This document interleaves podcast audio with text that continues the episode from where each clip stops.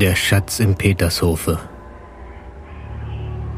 Unter dem Id am Fußweg von Bisperode nach Lauenstein liegt ein Holzkamp, der heißt Petershof. Hier ist eine Höhle, in der große Schätze ruhen sollen. Wer nur den Eingang wüsste.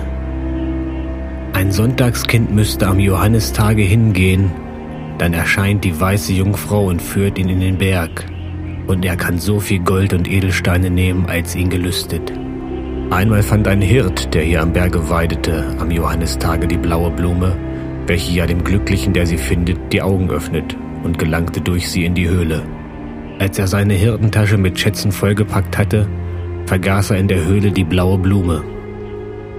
Obwohl er sich die Stelle genau gemerkt hatte, konnte er später den Eingang nicht wiederfinden. Er hatte aber auch an dem Reichtum sein Leben lang genug. Man kann noch deutlich sehen, dass hier öfters nach Schätzen gegraben ist.